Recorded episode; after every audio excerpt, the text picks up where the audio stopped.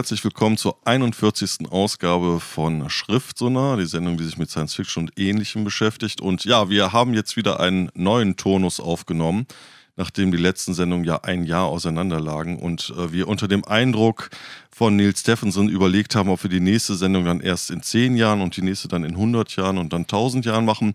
Diesen Gedanken haben wir aber recht schnell wieder verworfen und wir versuchen jetzt wieder alle drei Monate auf Sendung zu gehen. Und äh, ja, heute ist einfach eine super Sendung, weil wir tatsächlich ein Buch auch beide gelesen haben und wir haben ja fast nur Knaller im Angebot. Wir fangen an mit The Wind-Up Girl von Paolo Bagigalupi, der mal eben locker alle Preise gewonnen hat, die man da so gewinnen kann.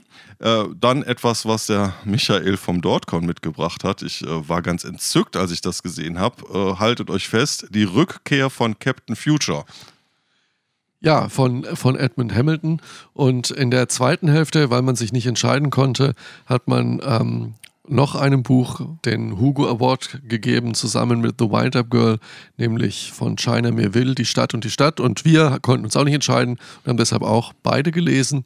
Und dann als letztes mal wieder was Deutsches, nämlich ähm, die Anthologie Weltraumkrieger eine Sammlung deutscher und internationaler Military SF. Und da werden wir mal gucken, was wir davon haben. Viel Spaß.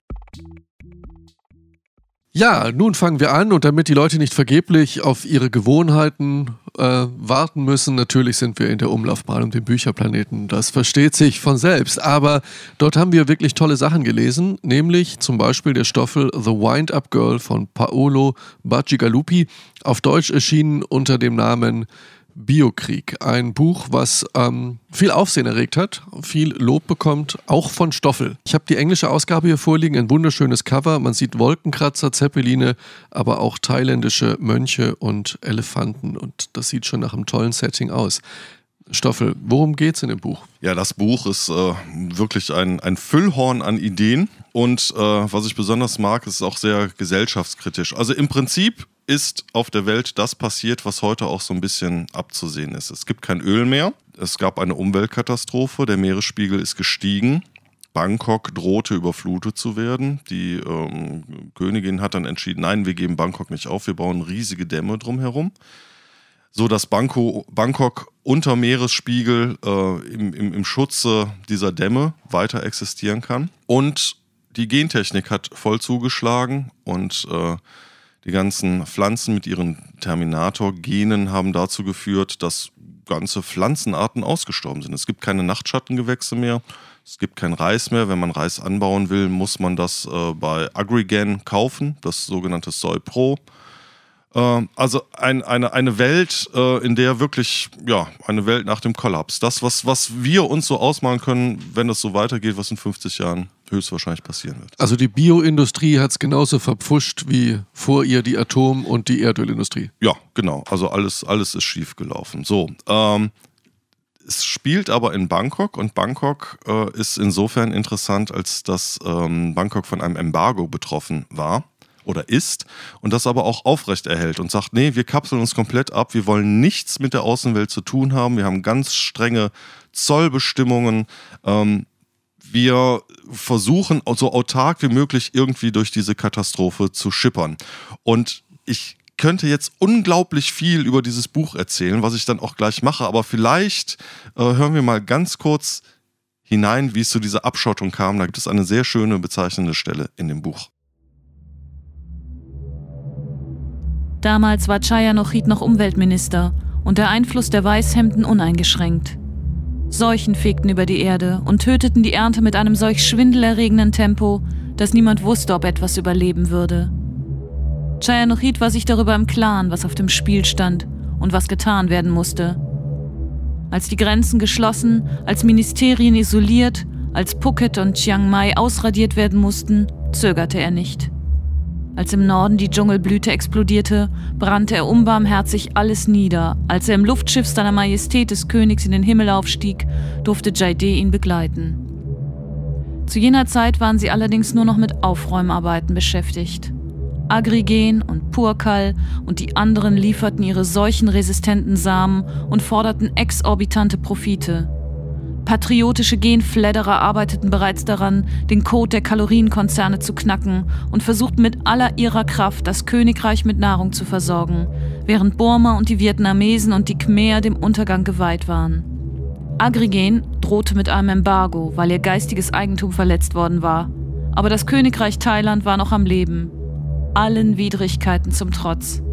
Während andere von den Kalorienkonzernen ausgequetscht wurden, blieb das Königreich standhaft. Embargo. Chaya Nochit hatte nur gelacht. Das ist doch genau das, was wir wollen. Wir wollen keinen Kontakt zur Außenwelt haben. Soweit ein Ausschnitt aus dem Buch Biokrieg von Paolo Bacigalupi, über das wir hier in Schriftsonar sprechen.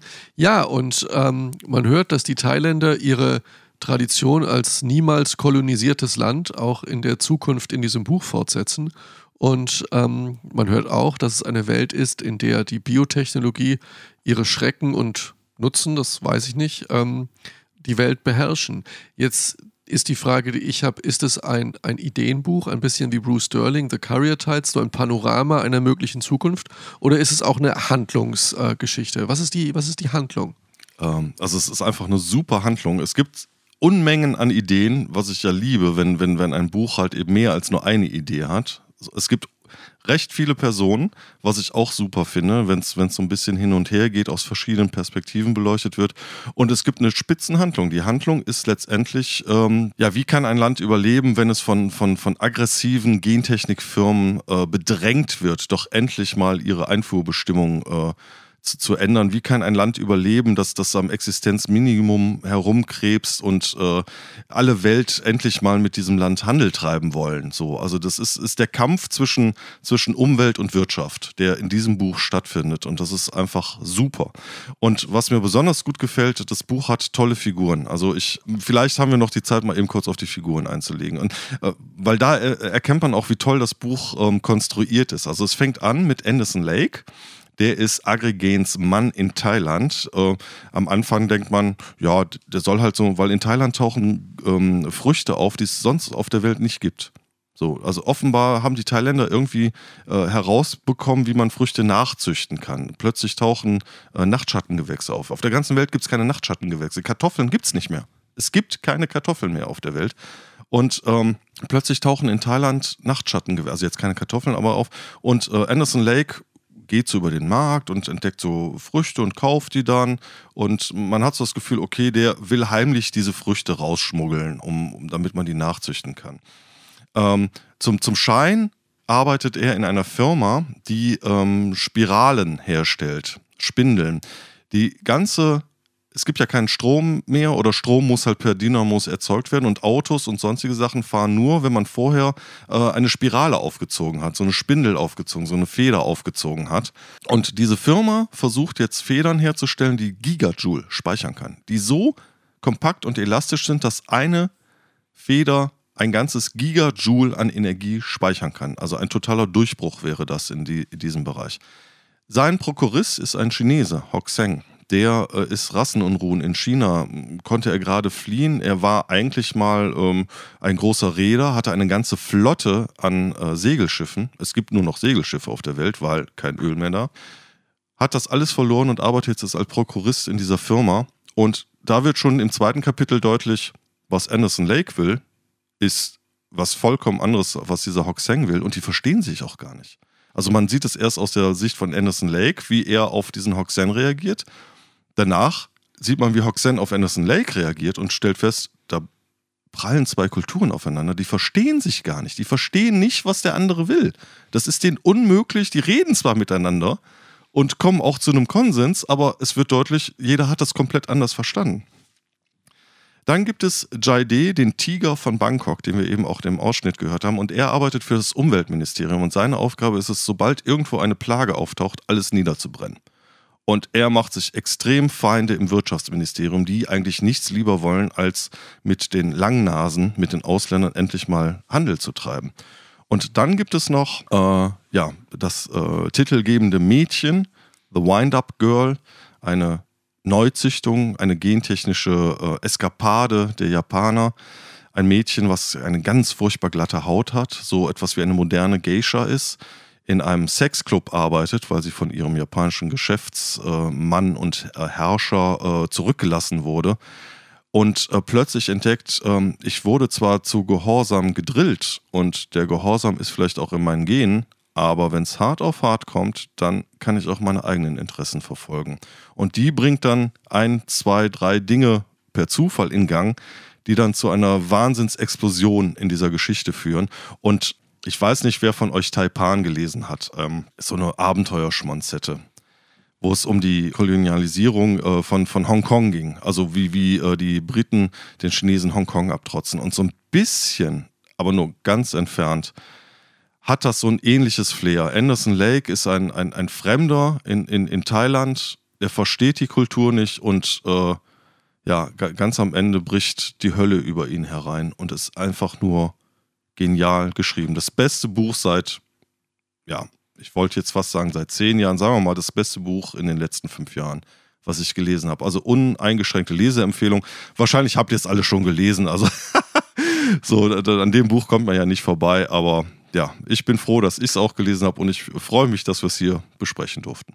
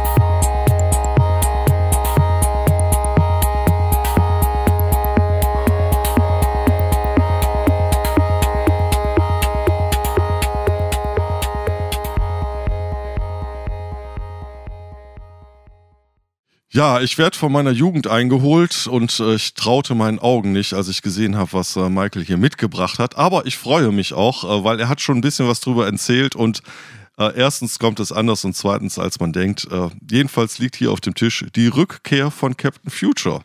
Ja, die meisten oder ja, viele werden sich an die Captain Future Zeichentrickserie erinnern und ähm, sich vielleicht gar nicht vergegenwärtigen, dass das natürlich einen literarischen Ursprung hat, nämlich ähm, Pulp Story Fiction, also Magazingeschichten äh, aus den 50er und 40er Jahren und der neue Golconda Verlag aus Berlin von Hannes Riffel hat vier dieser Novellen, Kurzgeschichten äh, genommen, die im Jahr 1950 in der amerikanischen Magazinserie Startling Stories erschienen sind und hat sie neu übersetzt und in einem wunderschönen kleinen Bändchen ähm, herausgebracht. Und da geht es tatsächlich um Captain Future und die Future Man, um Kurt Newman, um Smith, das schwebende Gehirn in seinem Metallkasten, um Greg, den äh, hünenhaften Roboter. Und Otto, den leichtfüßigen Androiden. Und wer jetzt erwartet,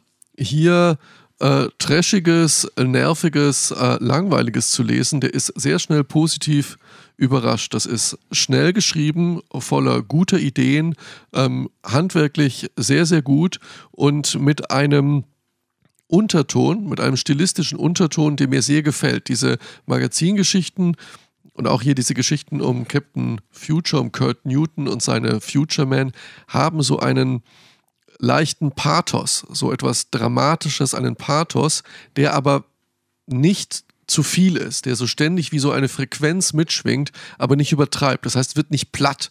Und das ist in dieser hervorragenden äh, Übersetzung, wo ich die Übersetzerin äh, Frauke Längermann hier mal ausdrücklich erwähnen möchte, ganz super rübergekommen. Dieses Buch ist großartig übersetzt und ich habe es innerhalb von einem Tag fast ganz durchgelesen.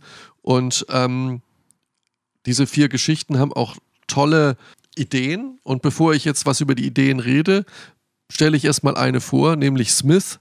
Das schwebende Gehirn muss sich, um einen Konflikt zu lösen, in äh, den Kopf eines toten Bewohners einer Stadt einpflanzen lassen um einen Krieg zwischen den Ureinwohnern und den Menschen zu verhindern. Und da dieser Smith seit Jahrzehnten und Jahrzehnten nicht mehr im Körper gewesen ist, ist es plötzlich extrem seltsam für ihn, wieder von Fleisch und Blut umgeben zu sein. Und wir hören uns das mal an.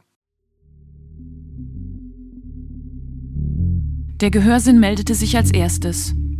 Simon hörte ein fernes Wirrwarr von dumpfen, verzerrten Geräuschen Zuerst dachte er, dass etwas mit seinem künstlichen Gehörsystem nicht stimmte. Dann streifte ihn die eisige Schwinge der Erinnerung. Furcht stieg augenblicklich in ihm hoch und mit ihr das Gefühl, dass etwas gänzlich verkehrt war. Es war dunkel. Wie konnte es so dunkel in der Komet sein? Von weit her rief jemand seinen Namen. Simon! Simon, mach die Augen auf! Augen? Wieder überkam ihn dumpfes, undefinierbares Grauen. Sein Geist war schwer und verweigerte den Dienst. Auch das Pulsieren der Serumpumpe hatte aufgehört. Die Serumpumpe, dachte Simon. Sie arbeitet nicht mehr. Ich sterbe. Er musste um Hilfe rufen. Das war schon einmal geschehen und Kurt hatte ihn gerettet. Er rief: Curtis, etwas stimmt mit der Serumpumpe nicht. Seine Stimme klang fremd und seltsam. Ich bin hier, Simon. Öffne die Augen.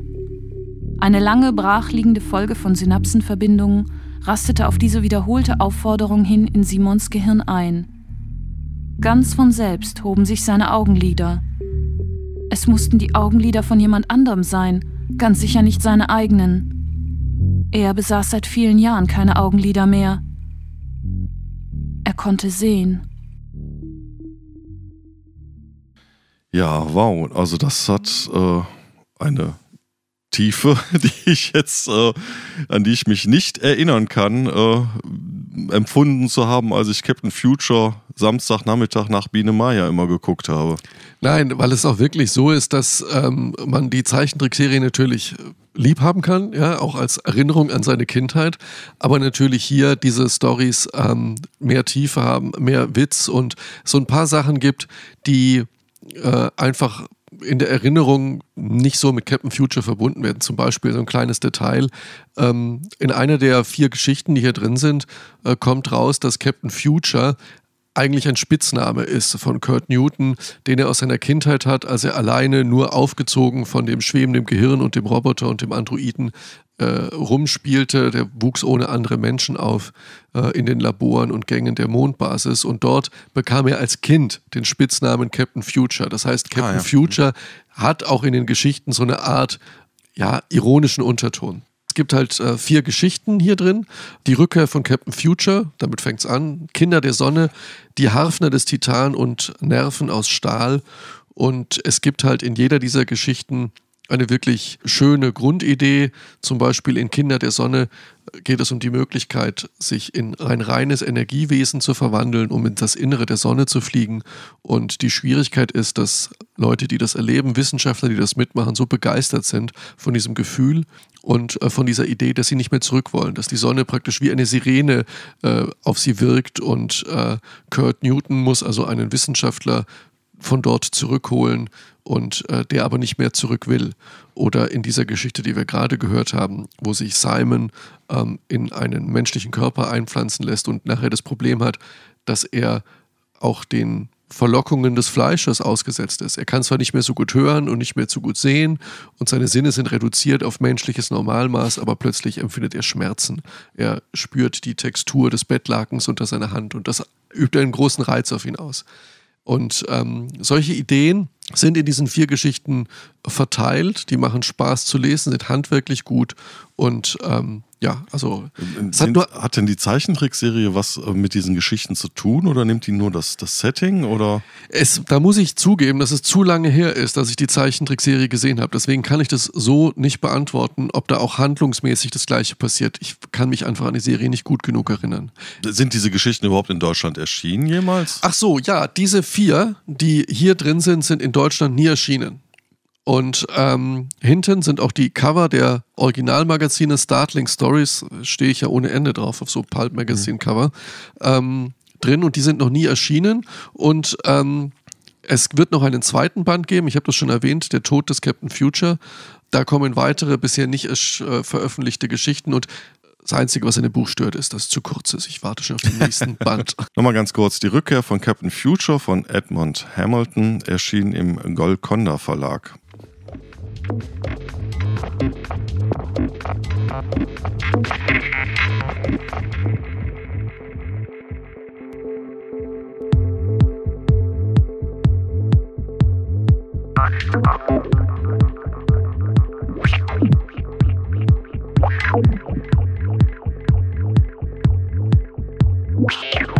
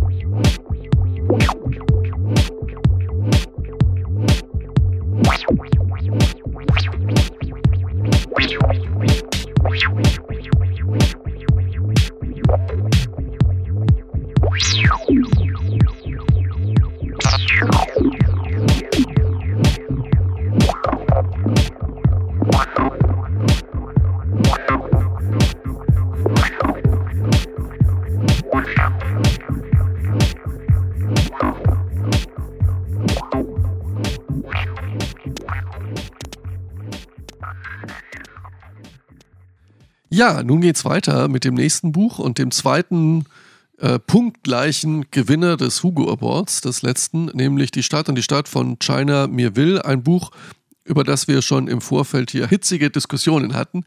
Und ähm, ja, Stoffel, du hast das Buch gelesen? Ja, äh, du hast es auch gelesen. Ich habe es auch gelesen. Und ja, wir haben schon viel, viel diskutiert über dieses Buch. Das jetzt in Breite auf die Hörer loszulassen, würde wahrscheinlich den Rahmen der Sendung sprengen. Ich denke, wir fangen erstmal damit an, um einfach mal zu erzählen, worum geht es in diesem Buch Die Stadt und die Stadt. Es sind zwei Städte in einer. Dieses Buch hat eine Voraussetzung, die das Buch auch durchzieht und um die es geht. Es ist eine geteilte Stadt, aber die Mauer, die geht nicht durch die Stadt hindurch, wie durch Berlin. Die Mauer ähm, geht durch die Köpfe der Leute Es gibt keine Mauer, sondern es gibt keine Mauer. Die, die, Leute, es gibt Straßen, die gehören zur einen Stadt, dann gibt es direkt daneben Straßen, die gehören zur anderen Stadt. Es gibt Straßen, da gehören einzelne Häuser zur einen Stadt und die anderen Häuser zur anderen Stadt. Und die Leute, die dort wohnen, haben von Kind an gelernt, nur ihre eigene Stadt zu sehen. Ja. Es und gibt den Gegenüber wird einfach nicht gesehen. Ein wichtiges Wort ist nicht sehen. Also die Leute lernen von Kindheit an nicht sehen. Nicht sehen. Es gibt im Englischen das wäre interessant, ähm, inwieweit sich China Melville mit dem Konzept auseinandergesetzt haben. Es gibt in der Psychologie den englischen Begriff der Inattentional Blindness. Das bedeutet, ähm, etwas, worauf ich mich nicht konzentriere, nehme ich nicht wahr. Ich weiß nicht, oh, hat da eigentlich gerade jemand neben mir in der Bushaltestelle gestehen oder standen da gleich drei Tasten oder vier Tasten auf dem Tisch? Inattentional Blindness. Und diese Leute in dieser Stadt, ja, das sind zwei Städte, also Bestchel und Ulkoma, sind auf Inattentional Blindness dressiert die sehen die anderen Leute nicht. Die sehen die anderen Häuser nicht. Sie, diese Inattentional Blindness kann sich durch eine Verschiebung des Fokus auflösen, aber das ist ein Tabu für diese Menschen. Und das ist ähm, entwickelt China mir will in diesem Buch äh, sehr, sehr schön. Also das ist sehr beeindruckend. Von am, am Anfang denkt man sich so, hä, was passiert denn da? Und dann irgendwann wird das immer ganz natürlicher. Der Ich-Erzähler ähm, beschreibt das sehr schön, wie er durch die Straßen geht und äh, bestimmte Dinge sieht und bestimmte Dinge aus dem Augenwinkel wahrnimmt und dann im letzten Moment aber merkt, oh, das ist die andere Stadt, das sehe ich jetzt nicht. Und das ist einfach ein Wahnsinns-Setting, was einem sehr schnell auch äh, ja, gefangen nimmt. Also was, was äh, eine ungeheure Tiefe entwickelt und auch sehr, sehr faszinierend ist. Ja. Es gibt über dieser Stadt, über dieser, dieser ver vermischten Kultur, diese vermischten Kulturen, schwebt permanent eine große Gefahr. Und diese große Gefahr ist, das Tabu zu brechen, den Grenzbruch zu begehen, das Tabu zu brechen, einen anderen aus der anderen Stadt zu sehen, wahrzunehmen, zur Kenntnis zu nehmen. Das ist schon ein Verbrechen, ein Tabubruch. Und der Tabubruch wird umso schlimmer, wenn ich die Grenzen wechsle. Wenn ich plötzlich, ähm, es gibt Deckungsgleiche, das ist, wie der Stoffel gesagt hat, Straßen, die zu beiden Städten gehören. Aber wenn ich ins falsche Haus reingehe, begehe ich Grenzbruch. Das ist verboten wie sonst was. Und da schlägt halt eine geisterhafte, gespenstische Organisation zu Ahndung.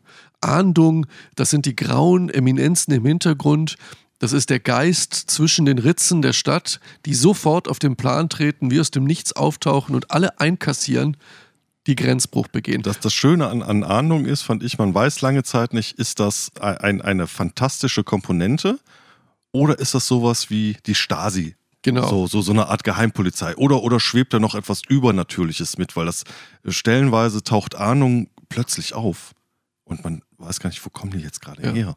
Und das Bef ist ganz Bevor wir, bevor wir auf die Handlung eingehen und auch auf die unterschiedlichen Meinungen, die man zu einem Aspekt dieses Buches haben kann, eine Stelle. Es war nicht einfach, eine Stelle zu finden, die die Geteilung der Stadt beschreibt, weil China Melville auf Infodumps verzichtet.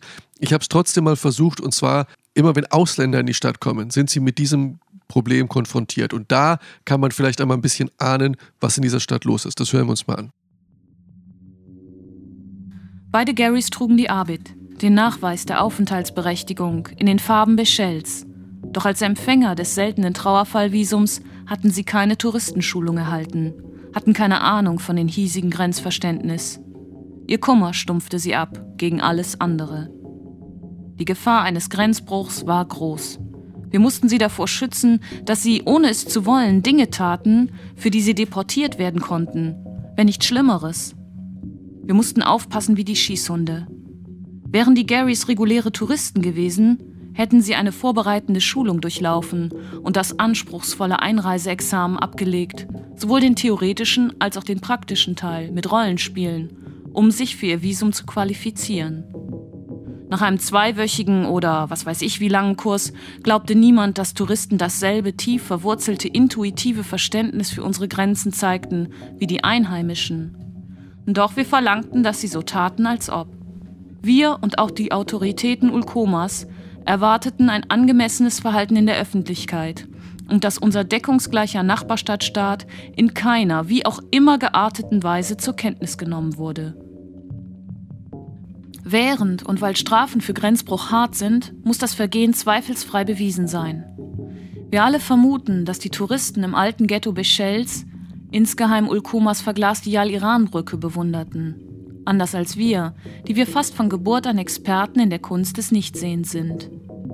zu den mit bunten Bändern geschmückten Ballons bei Bichels Winterfeiertagparade aufschauend, können sie kaum vermeiden, wie wir es können, die hohen Zwiebeltürme von Ulkomas Palastbezirk zu bemerken. Dicht vor ihnen und doch ein ganzes Land weit entfernt. Solange sie nicht mit den Fingern zeigen und ihrem Staunen und ihrer Begeisterung lautstark Ausdruck verleihen, aus diesem Grund wird nur selten Personen unter 18 Jahren die Einreise gewährt, können alle sich vormachen, dass es keinen Grenzbruch gegeben hat. Im Rückspiegel sah ich, wie Mr. Garys Blick einem vorbeifahrenden LKW folgte. Ich nicht sah ihn, weil er null Koma war. So viel zur Kulisse äh, aus dem Buch. Ähm, die Stadt und die Stadt von China Melville. Ein bisschen hört man hier diese, diese, diese seltsame Grundvoraussetzung raus. Der andere Punkt ist ähm, die Handlung. Was passiert nun eigentlich? Tja, nicht viel. Ist eine Krimi-Handlung. Es ist eine Krimi-Handlung, ein bisschen ein Film noir. Es gibt einen Inspektor Borlu, der findet am Anfang eine Frauenleiche. Ein normaler Krimi entspinnt sich, tatsächlich ein ziemlich normaler Krimi, bis auf den Unterschied, dass er eben feststellt, diesem Kriminalfall spielt offensichtlich Grenzbruch eine Rolle. Es ist also etwas Unerhörtes geschehen und ähm, die Leiche wurde in Ulkoma umgebracht und in Biscel abgelegt. Und alle haben jetzt Schiss vor Ahndung. Und Borlu versucht den Fall auch loszuwerden, will den Fall an Ahndung abgeben. Und, ähm, aber Ahndung übernimmt den Fall nicht. Im Weil Gegend sich nämlich herausstellt, dass es, ähm, darf man das verraten? Doch, das darf man verraten, vielleicht.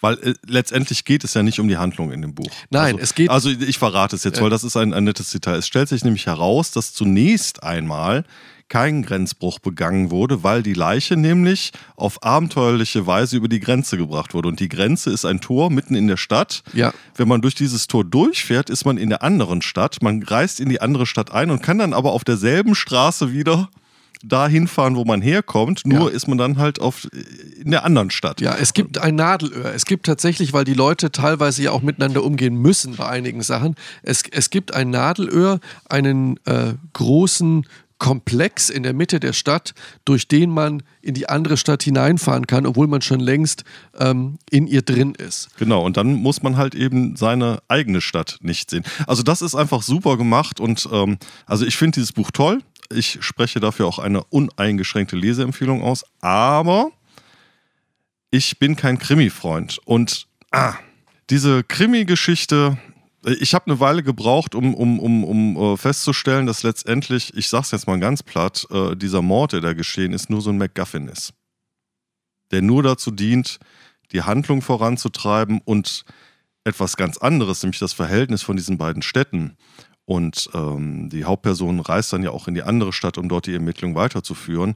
Und es passieren danach sogar noch ganz andere fantastische Dinge, um so ein bisschen dieses fantastische, gut ausgeklügelte Setting zu transportieren. Also ein Kulissenroman. Da, da, ist was dran. Die Hauptperson, der Inspektor Borlu, ist erst im Bistchel, ja, dann ist er äh, in Ulkoma und dann ist er im Dazwischen. Und um dieses Dazwischen geht es. Es geht eigentlich die Archäologin, es wurde eine Archäologin ermordet worden und die forscht Dinge, die die Leute in der Stadt gar nicht wissen wollen.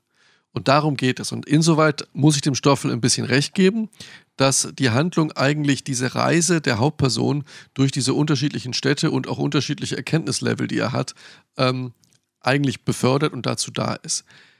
Wenn man jetzt sagen würde, The Wind-Up Girl war ein Panorama, ein Feuerwerk von Ideen, die eine breite Kulisse schaffen, so haben wir hier eine Idee, die aber bis in seine Tiefe hinein ausgelotet wird sehr spannend, dass beide den Hugo bekommen haben, weil eigentlich es sind sehr unterschiedliche Bücher. Ja, also auf gar keinen Fall hintereinander weglesen, würde ich jetzt mal sagen. Und vielleicht im Hinterkopf behalten, dass diese Krimi-Geschichte, es geht nicht um die Krimi-Geschichte in dem Buch. Wenn man das weiß, kann man das wirklich genießen, die Stadt und die Stadt, und sich auf äh, eine Welt einlassen, die ich so noch nie gelesen habe. Also schönes Buch. Okay. Steiner mir will die Stadt und die Stadt.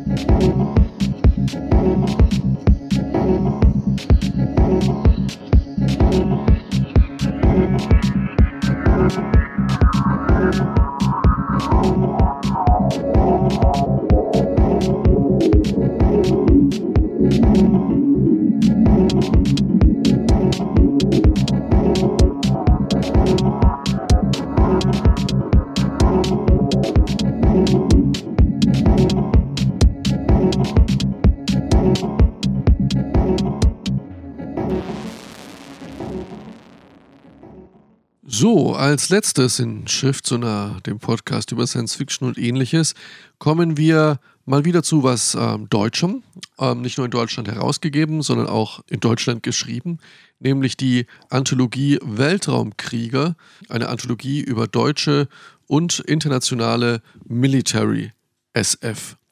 Und Military SF, Soldaten im Weltraum, Wolfgang Hohlbein ist vertreten, Frank W. Haubold, Uwe Post, viele Namen, die wir kennen. Und ähm, Stoffel, du hast das Buch gelesen, Military SF. Was ist davon zu halten? Sind die Geschichten gut? Worum ja, geht's? Ja, also ich habe das Buch äh, um die Ecke in der Buchhandlung bestellt und habe gesagt, ich hätte gerne Weltraumkrieger, können Sie mir das bestellen? Dann langes Schweigen und dann nur, aha, auf welchen Namen?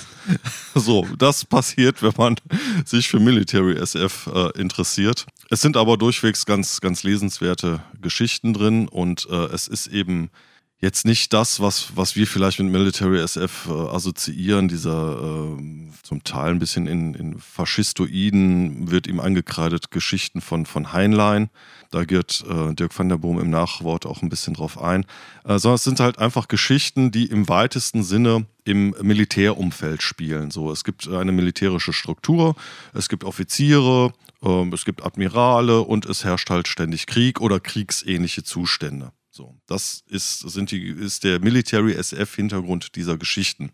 Jetzt kann man eine ewige Diskussion darüber führen, was ist denn noch alles Military SF? Ist, äh, äh, sind nicht letztendlich manche Geschichten von Charles Stross nicht dann vielleicht auch Military SF? Ich, ich finde das ein bisschen müßig, weil äh, man muss sich vielleicht auch nochmal vor Augen führen, dass das Genrebegriffe, äh, um das mal in aller Deutlichkeit zu teilen, eigentlich nur dafür da sind, dass der Leser in die Buchhandlung gehen kann und sagen kann, ich möchte gerne das gleiche Buch nochmal nur anders haben. Nämlich ja. aus dem Bereich Military SF. Oder wenn man Musik hört, ich hätte gerne eine CD, wo Thrash Metal drauf ist. Und zwar kein Doom Metal, sondern Thrash Metal.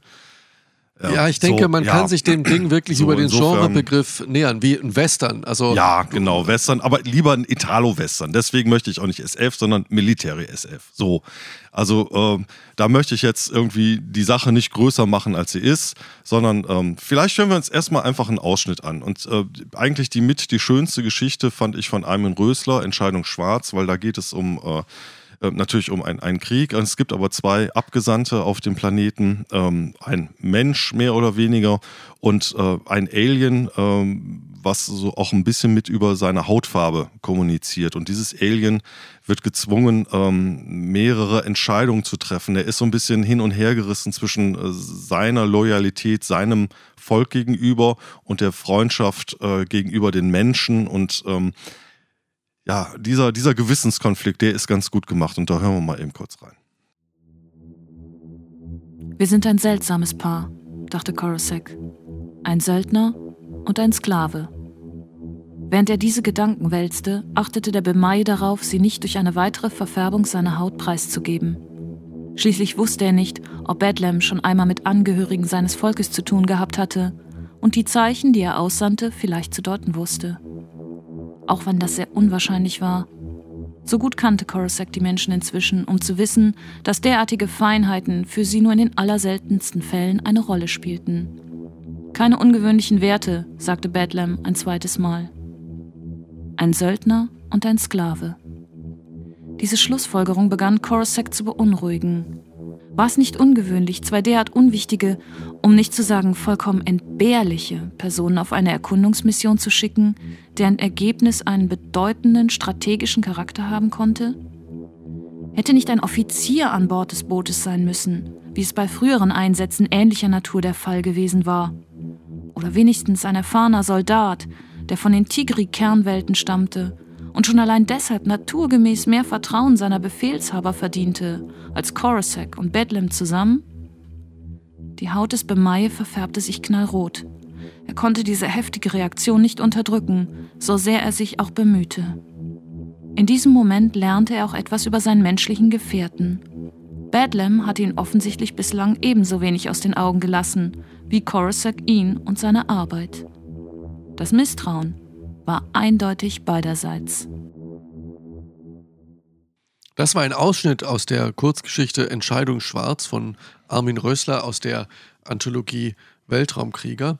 Ähm, ja, sehr spannend. Ähm, was bedeutet das, wenn, wenn die äh, Hautfarbe dann schwarz ist? Ja, also diese Entscheidung schwarz ist in, in dem Volk der Bemayen, dieser Korosek, ist eine Entscheidung, die sehr schwer wiegt und irreversibel ist. Und äh, ganz am Ende dieser Geschichte trifft Korosek dann auch eine Entscheidung schwarz. Und ähm, das hat mir eigentlich in, in dem Buch, hat mir diese Geschichte am besten gefallen, weil sie davon handelt, wie man im Krieg ähm, in einen Konflikt zwischen seinem eigenen Gewissen, seiner Verantwortung gegenüber dem eigenen, der eigenen Partei, sage ich jetzt einfach mal, dem eigenen Volk und einer Verantwortung der Sache gegenüber steht. Und das bringt er hier in dieser Geschichte ganz schön zusammen, dass halt eben äh, es das geltende Recht gibt, dann gibt es das, das übergeordnete moralische Recht und dann gibt es aber auch nochmal so ein persönliches Rechtsempfinden.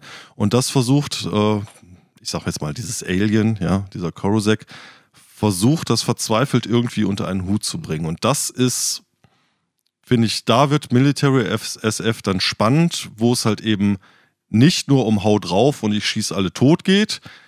Das gibt es natürlich auch, das macht ja auch Spaß, aber wo es halt eher so ein bisschen um die, um das Konfliktpotenzial der inneren Konflikte im, im, im, im Krieg geht. Ja. So, das kennen wir auch aus, aus von Joey Haldemann, der, ja. der solche bin, Sachen thematisiert. Ja, also ich ne? bin, ich bin persönlich der Meinung, dass Military SF ähm, äh, es in einem Punkt besonders leicht hat und es sich ja noch an einem Punkt besonders leicht machen kann, weil Military SF ähm, schon immer ähm, den spannenden Konflikt als Grundposition hat. Das heißt, Military SF muss nie einen Konflikt konstruieren. Military SF setzt den Konflikt immer schon voraus.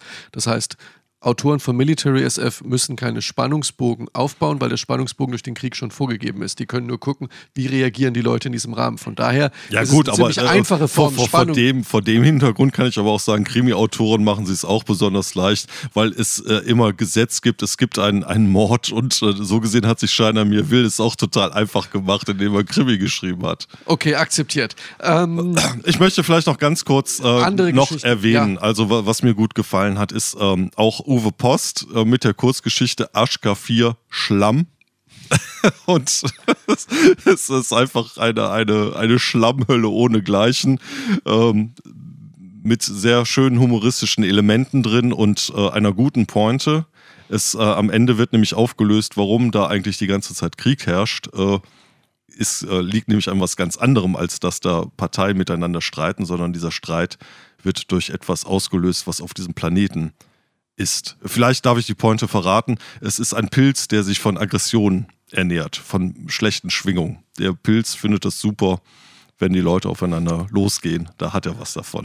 Okay, so. gut. Also, schlecht. ja, super. Also gut, das ist, sind ja die Sachen, für die ich diese äh, Stories von Uwe Post auch gut finde. Ähm, auch gut äh, von Frank Haubold, äh, Die Gänse des Kapitols.